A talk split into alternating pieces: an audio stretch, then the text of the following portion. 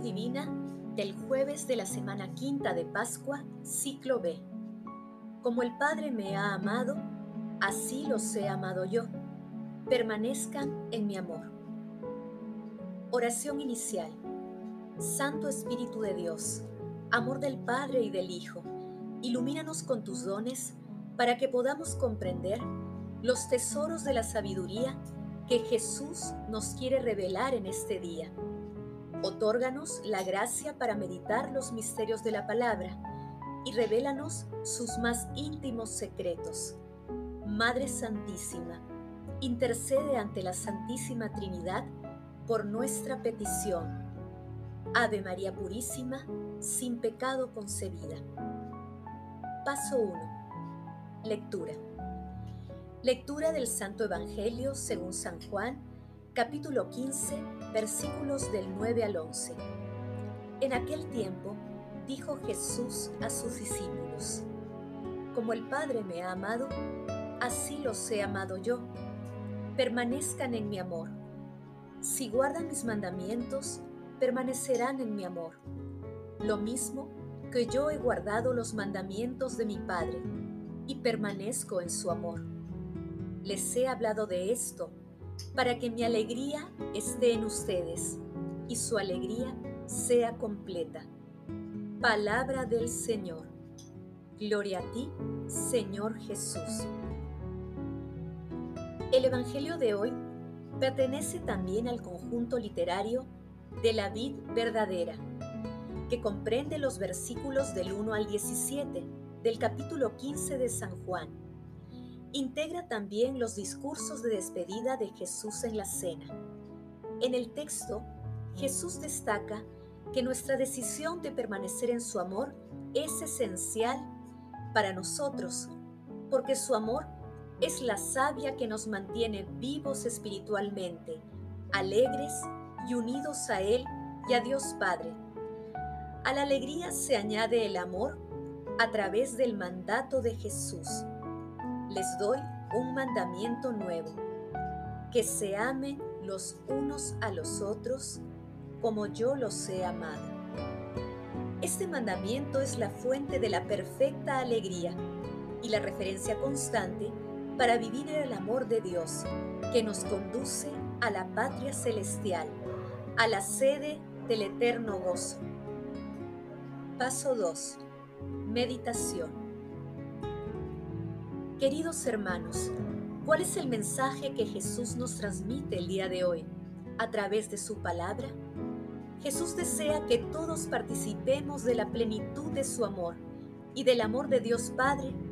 Por ello, este maravilloso relato de la vida verdadera es un tierno llamado y a la vez una advertencia para no romper los canales que nos unen a la fuente de agua viva que es Jesús.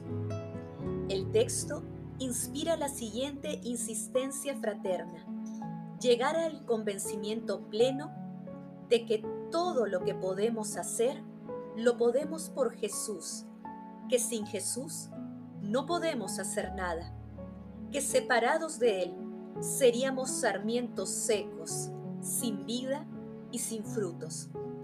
Como sarmientos, no nos separemos de Jesús. No rompamos la unión vital con Jesús para no terminar secándonos y muriendo espiritualmente a manos de los pecados mortales. Con nuestra firme decisión de permanecer en el amor de Jesús, respondamos, ¿cómo podemos unirnos más a Jesús y permanecer firmes en su amor? ¿Cómo podemos acercarnos más al amor con el que Jesús nos amó y nos ama? Hermanos, que las respuestas a estas preguntas nos permitan cumplir los mandamientos del Señor y permanecer en el amor de Jesús, invocando siempre al Espíritu Santo, siendo solidario con nuestros hermanos más necesitados y defendiendo nuestra fe frente a los ataques del mundo. Jesús nos ama. Paso 3. Oración. Padre eterno, que por tu gracia nos has hecho pasar de pecadores a justos y de infelices a dichosos, hazte presente con tus obras y dones, para que no nos falte la fuerza de la perseverancia a quienes hemos sido justificados por la fe. Padre eterno, viñador maravilloso, queremos permanecer unidos al amor de Jesús y a tu amor. Permítenos mantenernos unidos a nuestro Señor Jesucristo para dar frutos de vida que contribuyan a fortalecer nuestra fe, la fe de los demás, glorificando siempre tu santo nombre. Amado Jesús misericordioso, muéstrate compasivo con todos los difuntos de todo tiempo y lugar y admítelos en la asamblea de tus santos. Madre Celestial, Madre del Amor Hermoso, intercede ante la Santísima Trinidad por nuestras peticiones. Paso 4. Contemplación y acción. Hermanos, contemplemos a nuestro Señor Jesucristo con un texto de Cirilo de Alejandría. Este es mi mandamiento, que os améis unos a otros como yo os he amado. Con estas palabras explica el Señor con más claridad lo dicho anteriormente. Esto es, que los discípulos disfruten en sí mismos de su mismo gozo. A los que quieran seguirme dice, les mando esto y les enseño a hacerlo y a sentirlo en lo íntimo de su alma, que tengan un amor recíproco tan profundo como el que yo les he demostrado y he practicado previamente. Cuán generosa sea la medida del amor de Cristo. Él mismo la ha indicado al decir que nadie tiene un amor más grande que el que da la vida por los amigos. Además, enseña a sus discípulos que para salvar a los hombres no hay que arredrarse ante la lucha, sino aceptar con intrépida fortaleza el sufrir hasta la misma muerte. Hasta ese extremo límite llegó el gran amor de nuestro Salvador. Hablar de este modo es simplemente incitar a sus discípulos a una intrepidez sobrenatural y vigorosa y al más alto grado de amor fraterno. Es crear en ellos un ánimo generoso y poseído por el amor, elevarlos a una caridad invicta e invencible, pronta a dar todo lo que a Dios agrade. Pablo demostró tener ese temple cuando dijo, para mí la vida es Cristo y una ganancia el morir. Y añadía, ¿quién podrá apartarnos del amor de Cristo? La aflicción, la angustia, la persecución, el hambre, la desnudez, el peligro, la espada. ¿Oyes cómo no hay nada que pueda separarnos del amor de Cristo?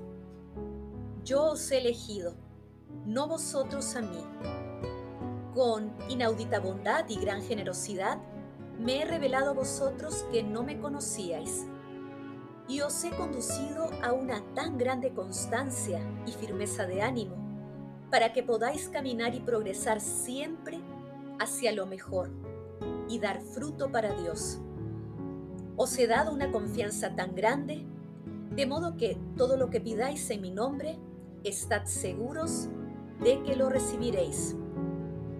Por eso, si seguís las huellas que os he señalado con mis palabras y con mi manera de actuar, si estáis llenos de aquel espíritu que conviene a los verdaderos y legítimos discípulos, no debéis contemporizar esperando que alguien venga por sí mismo a la fe y al culto de Dios, sino que debéis ofreceros como guías a los que todavía no conocen a Dios y están en el error, o aún no han espontáneamente aceptado la predicación de la salvación. Conviene que vosotros los exhortéis con calor a profundizar mediante una plena comprensión el verdadero conocimiento de Dios, aunque se irrite el ánimo de los oyentes, persistiendo en la incredulidad. De este modo, también ellos acabarán haciendo como vosotros. Esto es, avanzarán por el buen camino y progresando en el bien, volverán a producir en Dios frutos vitales y duraderos, de manera que sus plegarias gratas y aceptas a Dios conseguirán lo que piden, si lo piden en mi nombre. Hermanos, invoquemos diariamente al Espíritu Santo para que nos fortalezca, inspire y permanezcamos siempre unidos al amor de Jesús. Estemos siempre alerta para no caer en situaciones de riesgo de pecado mortal. Recurramos siempre al sacramento de la penitencia y que la Santa Eucaristía sea nuestro alimento espiritual y convirtamos la palabra de Dios en acciones concretas. Glorifiquemos a Dios con nuestras vidas. Oración final. Gracias Señor Jesús por tu palabra de vida eterna. Que el Espíritu Santo nos ilumine para que tu palabra penetre a lo más profundo de nuestras almas y se convierta en acción. Dios glorioso, escucha nuestra oración. Bendito seas por los siglos de los siglos. Madre Santísima, intercede ante la Santísima Trinidad por nuestra petición. Amén.